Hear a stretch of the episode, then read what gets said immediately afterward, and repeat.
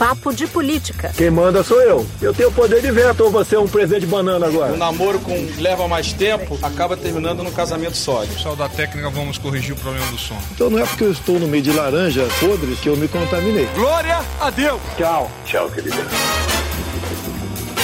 Papo de Política. Olá, seja muito bem-vinda, seja muito bem-vindo. O Papo de Política está começando. Eu sou a Júlia do Alibe e aqui no estúdio comigo, Andréa Sadir. Olá! E a Maju Coutinho. Presente. A nossa Super Natuzaneri está fora de combate essa semana e a gente segue com a participação da Camila Bonfim, que nos enviou informações direto de Brasília. Bom, no episódio dessa semana a gente vai falar da crise do Irã com os Estados Unidos e como o posicionamento do Brasil nessa crise é mais um capítulo na guinada da política externa brasileira, se afastando cada vez mais da tradição, por exemplo, de neutralidade. Vamos falar também como o presidente Bolsonaro determinou que a equipe econômica crie um mecanismo permanente para mitigar a flutuação do petróleo no preço dos combustíveis aqui no país.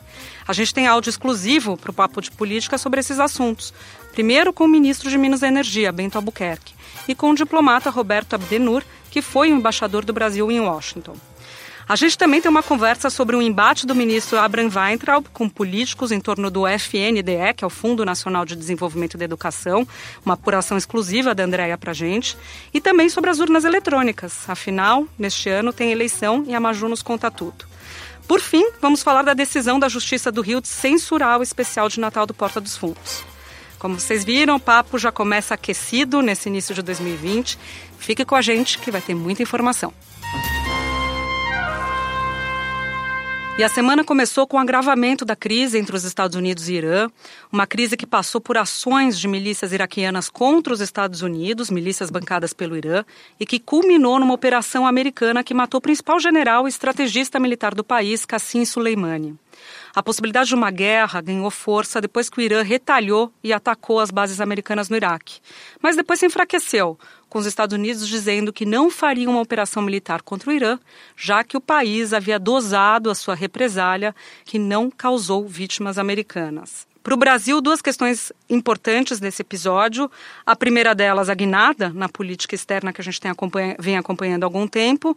E o fantasma, quando a gente fala de petróleo, aquele fantasma presente do aumento do preço dos combustíveis. É, eu acho que é, tem a, a questão de fundo aí, Maju, Júlia, que é o seguinte: é sempre a discussão do pragmatismo versus a ideologia que o governo Bolsonaro vem adotando desde que assumiu desde que o Ernesto Araújo foi indicado como ministro das Relações Exteriores. O, o, Ernesto Araújo, eu acho que ele é a grande figura que representa essa ala ideológica do governo Bolsonaro, junto com o Abraham Weintraub, um outro personagem da semana que a gente vai falar mais para frente aqui no Pod eles fazem parte dessa turma do Olavo de Carvalho. Que você fala que são os ministros raiz, né? Ministros raiz, bolsonaristas raiz, Maju. Porque não é Nutella, não. Não é Nutella, porque eles é, não precisam fazer nenhum tipo de esforço para concordar com o, a, as posições e as ideias do presidente Bolsonaro.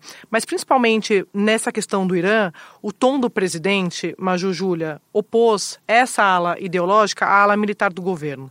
O Ernesto Araújo está de férias, pouco falou, mas a gente sabe que é, o, o, ministro não precisa estar tá aí para o Itamaraty fazer o que o presidente pensa, porque o presidente Bolsonaro, de fato, é quem comanda essa área, a, ala militar, que eu sempre digo aqui que deveria funcionar e em algumas situações funciona como uma, um poder moderador do governo. Exatamente. Nesse momento, queria uma postura mais pragmática. A Júlia falou neutralidade.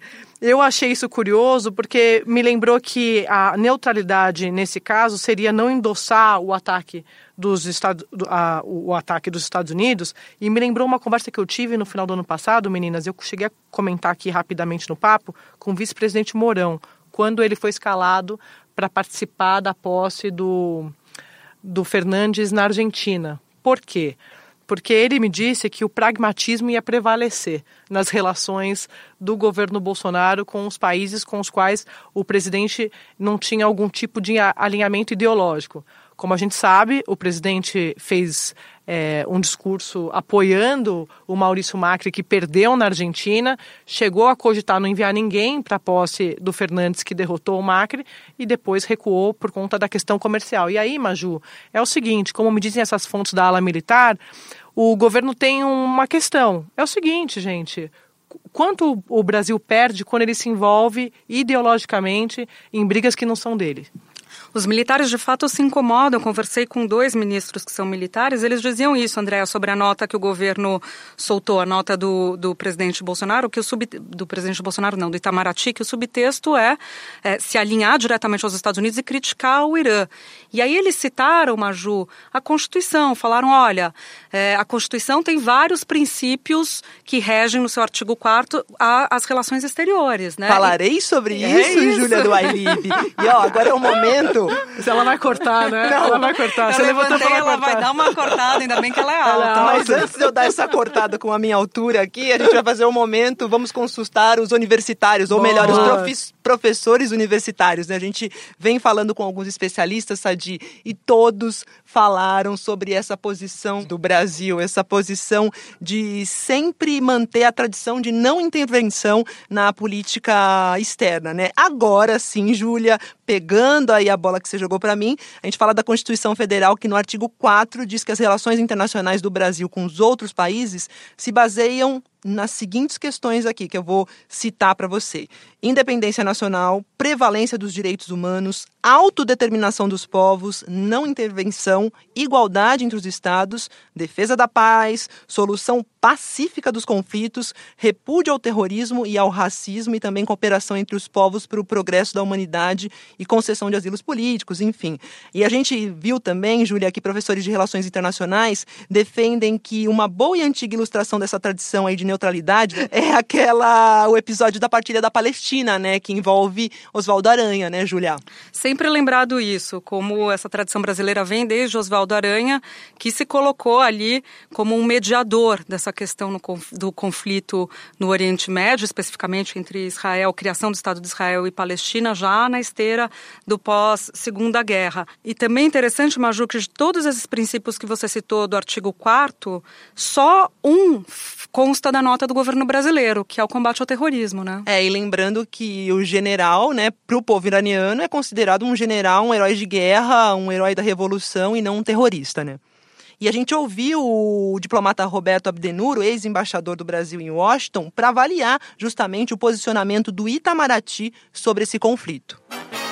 A nota emitida pelo Itamaraty sobre o assunto peca pelo apoio irrestrito aos Estados Unidos e ao que quer que os Estados Unidos venham a fazer de, de futuro. Essa nota uh, desobedece preceitos tradicionais de nossa política externa, inclusive uh, uh, incluídos em nossa Constituição, o esforço pela paz, o apoio à solução pacífica de controvérsias. Faltou um chamado à comunidade internacional e às próprias Nações Unidas para esforços tendentes a, a viabilizar uma situação de paz e estabilidade na região e no Oriente Médio em geral. Em suma, faltou comedimento, faltou equilíbrio e faltou atenção aos interesses do Brasil com o Irã. Bom, sobre esse alinhamento, a gente lembra também, né, Andréia, que teve um texto polêmico do Ernesto Araújo, que ele escreveu antes de virar ministro, que chamava Trump e o Ocidente, em que ele já falava sobre os Estados Unidos, a importância dos Estados Unidos, dizia até que Deus poderia salvar a civilização ocidental por meio dos Estados Unidos. Uma das coisas, um dos pontos polêmicos que constavam do, desse texto, é, que foi bastante explorado depois da indicação dele. Sabe, Julia, tem vários especialistas que costumam, quando eles analisam o discurso do Trump, até em relação a essa questão do, do Irã, eles falam e repetem que para o Trump, America First. E para o Brasil parece que é America First também. Quando você fala nesse texto do Ernesto Araújo, eles têm uma. O, o governo, america, o governo brasileiro, e isso me lembrou muito, por exemplo, a questão da OCDE que a gente teve, Sim. né? O Clube dos Ricos. O Clube dos Ricos, mas tanto o Brasil quer entrar, quer entrar e vai ter que vai ter que esperar, vai ter né? que esperar, entrou na fila. A Argentina passou à frente. É Isso aquela mesmo. coisa, a gente trata às vezes como prioridade como quem nos trata como opção ou como parceiro comercial. Por exemplo, a questão do visto. A uhum. gente liberou os americanos dos, do, do do visto e a gente não teve a tal da reciprocidade. Que é um princípio também da diplomacia, né? uma tradição da diplomacia.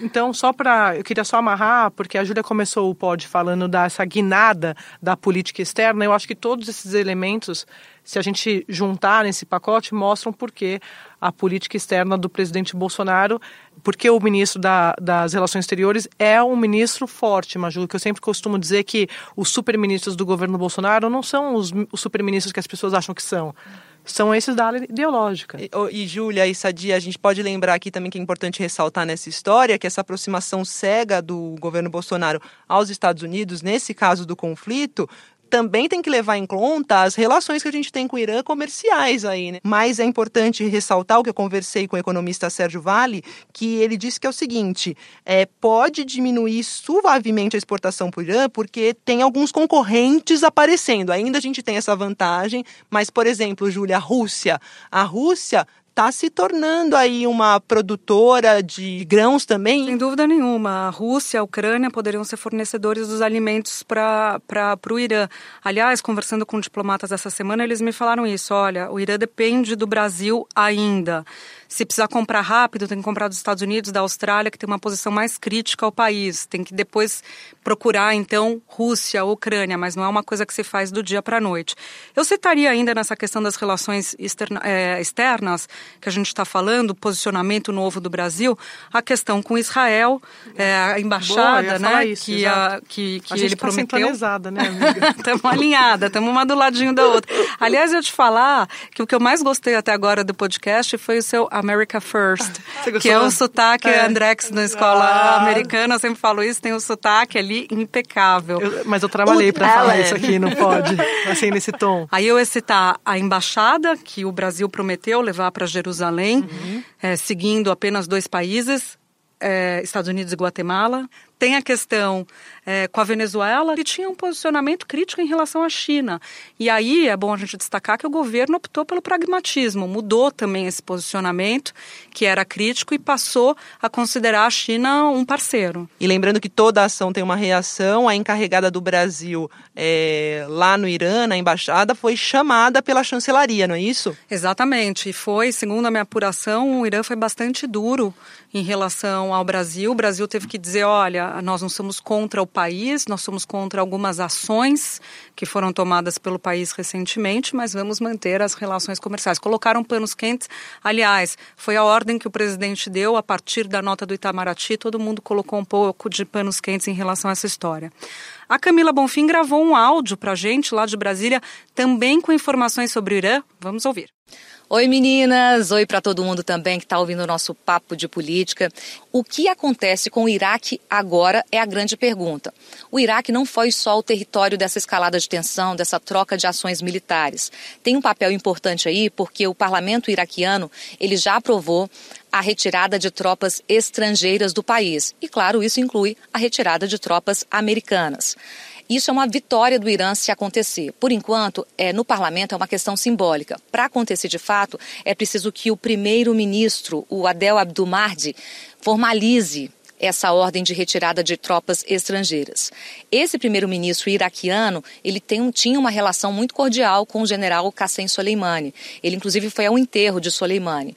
Portanto, existe aí uma expectativa muito grande de influência iraniana sobre essa decisão e, se de fato acontecer, claro, o Irã ganha um discurso de retirada das tropas americanas e retirada de tropas nesse simbolismo de conflito armado, militar, é claro que é sempre um simbolismo de derrota, um sinal negativo para os Estados Unidos e positivo para o Irã. Portanto, então, as apostas, né, as prioridades colocadas para o futuro pelos analistas são realmente nesse sentido de olhar para o que acontece com o Iraque agora. É isso, meninas. Um beijo, até o próximo episódio. Um beijo para todo mundo que está ouvindo a gente. Tchau, tchau. E meninas, Andréia, Júlia, sempre que a gente pensa em conflitos envolvendo países do Oriente Médio, vem na cabeça a questão dos combustíveis, preço do barril de petróleo, né, tendo em vista os grandes choques aí dos anos 70, mas a gente tem uma mudança de cenário, né, Júlia, agora, porque tem matrizes energéticas diferentes no mundo e também vários países que se tornaram produtores, né, Brasil inclusive, Estados Unidos com o uso do xisto, isso muda tudo. Muda tudo, diminui o total a dependência à produção do petróleo do Oriente Médio dos países ligados ao PEP diminuiu na produção total mundial. E o Brasil vai se tornar um dos maiores exportadores, em 10 anos deve estar entre os cinco maiores exportadores. Então, isso mudou também um pouco a preocupação do país em relação ao impacto que é, o barril, o preço do barril do petróleo pode ter aqui dentro, porque o preço do, dos combustíveis ele é formado pela variação do dólar, pela variação do barril do petróleo, pelos tributos, né, também pelo preço que, que você faz da, do transporte, né, do, do petróleo que você está importando, da gasolina que você está importando. O Brasil acho que por causa desse contexto, a influência não vai ser tão grande, mas ainda assim o presidente Bolsonaro determinou para o ministro de Minas e Energia, Bento Albuquerque, que cria um mecanismo permanente para evitar esse tipo de flutuação. O que, que eles estão discutindo? A criação de um fundo.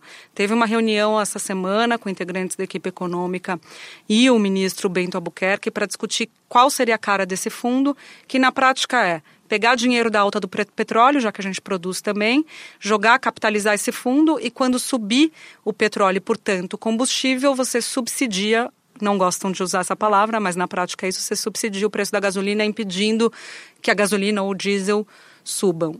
Posso falar uma coisa? Equipe econômica, Andréia, ouviu falar em subsídio, não quer nem saber.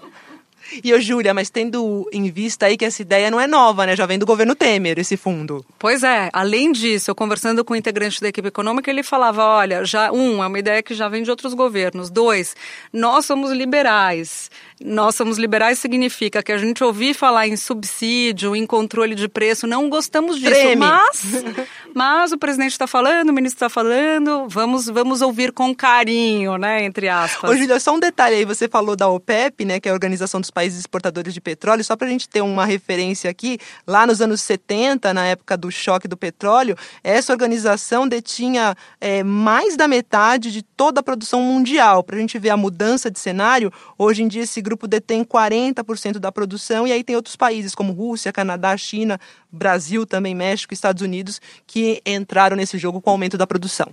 Bom, o ministro Bento Albuquerque falou para gente um pouquinho sobre isso, sobre essa mudança no, essa mudança no panorama internacional. Vamos ouvi-lo.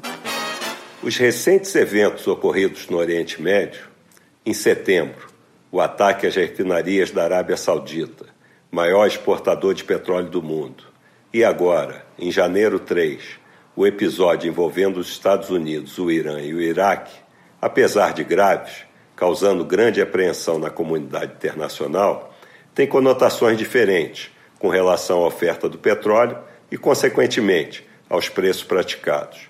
No meu entendimento, o primeiro evento, ocorrido na Arábia Saudita, foi mais grave, por ter atingido diretamente a produção do maior exportador mundial tendo o preço se estabilizado em 15 dias. E o segundo, de menores consequências imediatas para o comércio da commodity, o que pôde ser constatado pela estabilização do preço do barril de petróleo após três dias. Bom, outro assunto bastante importante nesse começo de ano foi um embate entre os presidentes da Câmara e do Senado com o ministro da Educação, Abraham Weintraub, em torno do FNDE, que é o Fundo Nacional eh, do Desenvolvimento e Educação. Olha, antes da Sadi pegar essa bola, por trás dessas quatro letrinhas do FNDE tem um fundo gordo de cerca de 55 bilhões de reais. A gente explicar o impacto desse fundo no dia a dia das pessoas. Ele é uma autarquia do MEC que atua em todos os municípios do país. Esse órgão, por exemplo, financia construção e reformas de escolas. Também compra de material didático, de livro. Aí eu jogo para a Sadi porque tem a ver com município. Esse ano, 2020, ano de eleições municipais. E agora, Sadi? Não, você não consegue ver, Maju, Júlia, o olho dos, dos políticos brilhando com essa, essa mina de ouro, Maju, que é o FNDE. Eu consigo, é ano de eleição. É de fato um fundo super disputado, super disputado, não à toa, no meio do ano passado foi indicado para assumir esse cargo o Rodrigo Dias, uma indicação do presidente da Câmara, o deputado Rodrigo Maia, com. Eu diria que era uma sociedade ali da indicação, do Rodrigo Maia com o Alexandre Baldi. O Alexandre Baldi é secretário do governo do João Dória em São Paulo, mas foi deputado e era um deputado muito influente no, do grupo do Rodrigo Maia. Ainda é, ainda tem ali a sua relação com a turma do Rodrigo Maia. E no final do ano, no apagar das luzes de, de 2019, o Rodrigo Dias ele foi exonerado. Mas, Maju, essa exoneração do Dias não foi uma, uma demissão isolada do grupo do Rodrigo Maia. Houve outras demissões do FNDE que atingiram senadores. Ou seja, essa decisão do ministro Weintraub, porque eu conversei com muitos parlamentares a respeito da, dessa decisão do, do ministro da Educação, eles me dizem que acabou atingindo em cheio as principais lideranças do Congresso no ano eleitoral, como você disse, de um fundo que atende aos municípios e vindo de um ministro que estava em baixa, porque ele não entrega as ações que o governo gostaria que ele entregasse. Ele entrega muita polêmica. Até essa semana, inclusive, é, ele, não, ele nem cometeu uma. Não, nem gerou uma polêmica, mas é, na área de, de, educação. Não foi nem de propósito, não, foi involuntário não cometer um erro, é, né? Não foi doloso, né, Júlia? foi culposo. A intenção de errar. Foi, é. foi culposo. Ele cometeu um, um, erro de português e ele está sempre na, na no noticiário, talvez pelo motivo errado, como me dizem os parlamentares. E nesse caso específico do FNDE, ele conseguiu provocar a ira da cúpula do Congresso no ano eleitoral. E por que isso tudo é importante? Porque o prefeito, ele é base eleitoral do deputado federal e, o, e, como me disse uma fonte do grupo do Rodrigo Maia, eu falei assim: ah, mas então ele está retaliando o presidente da Câmara. E ele me respondeu assim: bom, se ele acha que ele está retaliando ao o Rodrigo Maia, ele está com o foco errado. Talvez o ministro esteja retaliando 400 deputados que têm base municipal. Por que isso tudo é importante? Porque o que os parlamentares me dizem é que isso, na verdade, foi uma reação ao Congresso, foi uma retaliação ao Congresso, porque o Weintraub não gostou que o Congresso, na verdade a Comissão Mista de Orçamento, aprovou a desvinculação orçamentária do FNDE do MEC no ano passado. O que, que isso significa, gente, para quem está ouvindo a gente? Executar ou bloquear recursos do fundo não caberia mais ao MEC. Não seria mais uma decisão do ministro, mas do FNDE, que estava nas mãos do aliado do Rodrigo Maia e da turma da Câmara. Agora eu fico impressionada, né, Andréia Maju, que assim, num momento que ele tem uma derrota política, em vez dele se articular para superar isso, fazer algo como o Paulo Guedes fez no decorrer do ano, que patinava na política e foi aprendendo a fazer, ele piora a relação e compra uma briga ainda maior. Né? Mas já que a gente está falando sobre eleição, eleição, eu queria colocar um outro assunto aqui para gente, que é a dificuldade que a Justiça Eleitoral está de comprar urnas eletrônicas para tocar a eleição desse ano. É inacreditável, mas é isso. Deixaram para em cima da hora. O TSE é, acabou descredenciando as duas empresas que participaram da licitação para fornecer as urnas eletrônicas. Agora teve que fazer uma, uma teve que chamar essas duas empresas para uma conversa e dar um prazo maior para elas se reabilitarem do ponto de vista técnico e apresentarem as suas propostas para o TSE poder comprar as urnas. São cerca de 100 mil urnas que são necessárias para tocar a eleição desse ano, né, Maju? É isso mesmo. Urna, desculpe, 100 mil urnas a mais. A mais, isso, porque Explica a gente já tem gente. 470 mil disponíveis, né? E essas urnas aí que tem que ser trocadas porque estariam obsoletas, já a prazo vencido, então precisam ser trocadas. E é bom a gente lembrar que essa, as fake news em torno das urnas eletrônicas, né? Houve muita gente, principalmente nas redes sociais, na última eleição, questionando a segurança das urnas. Bom, para garantir que. Sempre nenhum... um assunto que as pessoas levantam é, mil teorias da mil conspiração. Mil teorias da conspiração. Né? Lembrando que tem CPI da fake news rolando no Congresso. Sempre pois é. E para garantir que nenhum ataque ocorra, tem aí o TSE, o Tribunal Superior Eleitoral, faz uma série de testes públicos com as urnas antes de cada eleição. E é bom lembrar que esses aparelhos que serão substituídos são de 2006 e 2008 e vão ser trocados porque se tornaram, como eu disse, obsoletos. Segundo o TSE, a vida útil da urna aí é de 10 anos. Eu sempre gosto de lembrar, quando começam essas teorias da conspiração, de falar né, que a urna eletrônica é aquela aquela que dá a vitória para o PSL, a derrota para o PT, depois a vitória para o PT, a derrota para o PSL, para o DEM. Quer dizer, imagina o trabalho que não é se fraudar isso, fazer essa matemática, tirar um votinho daqui, colocar outro voto a colar. Bom, e no balaio das notícias polêmicas desse curto 2020, ainda estranho falar em 2020, a cabeça às vezes está em 2019, o ano que não acabou, mas vamos lá, o Tribunal de Justiça do Rio de Janeiro decidiu censurar o especial de Natal do Porta dos Fundos. Nele, os atores faziam uma sátira e apresentavam Jesus Cristo como homossexual. Quando veio essa decisão do desembargador do Rio, os ministros da STF já se manifestaram dizendo que ela seria caçada, a OAB também manifestou, se manifestou dizendo que era uma censura, e no final o presidente do STF, que é quem toca o plantão da corte, já que tá em, ela está em recesso, acabou caçando a decisão do Tribunal de Justiça do Rio, né, Andréa? Pois é, Júlia, como diz a ministra Carmen Lúcia do Supremo, cala a boca já morreu. Na decisão, na conclusão, Maju, o desembargador, quando ele censurou o Porta dos Fundos, ele disse que era para acalmar os ânimos. E o ministro Dias Toffoli, quando ele deu essa decisão liminar atendendo a um recurso da Netflix, ele disse que não se descuidava da relevância do respeito à fé cristã, assim como de todas as demais crenças religiosas ou a ausência dela, e que na avaliação dele não é de, não é de se supor, contudo, que uma sátira humorística tenha o condão de abalar valores da fé cristã.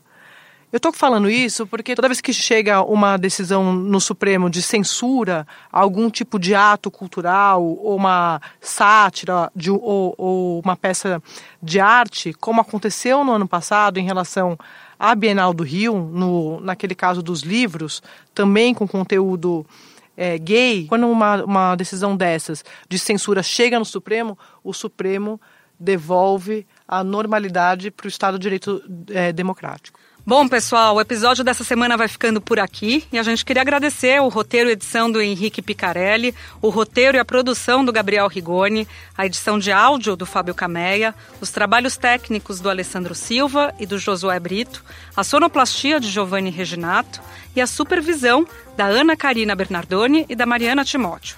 E você já sabe, todos os episódios do Papo de Política estão no g1.com.br barra Papo de Política ou no seu aplicativo de áudio preferido. Até o próximo, gente. E eu estou ansiosa para saber a música de vocês, porque eu ainda estou no ritmo de férias e admito, na maior picaretagem, que não tenho música Eu da tenho. semana. Vai, Maju! Alô, alô, Marciano. Aqui quem fala é da terra. Pra Cantando. variar, estamos em guerra. Você não imagina. Gente, eu tô assim. O ser humano está na maior fissura. Por quê? Por quê? Tá cada vez mais down no House Society. Tem também o Ayatollah, não tem? Tem sempre um Ayatollah pra tolar. Essa daí eu, cantaria errado, essa passagem, porque eu nunca prestei atenção que era um ayatollah. Eu não consigo nem acompanhar porque eu tô em choque. Que Maju 2020 começou o quê? Já acabando com a Minha concorrência filha, aqui. o- o- como se fala, os agudos não são mais seus. Não!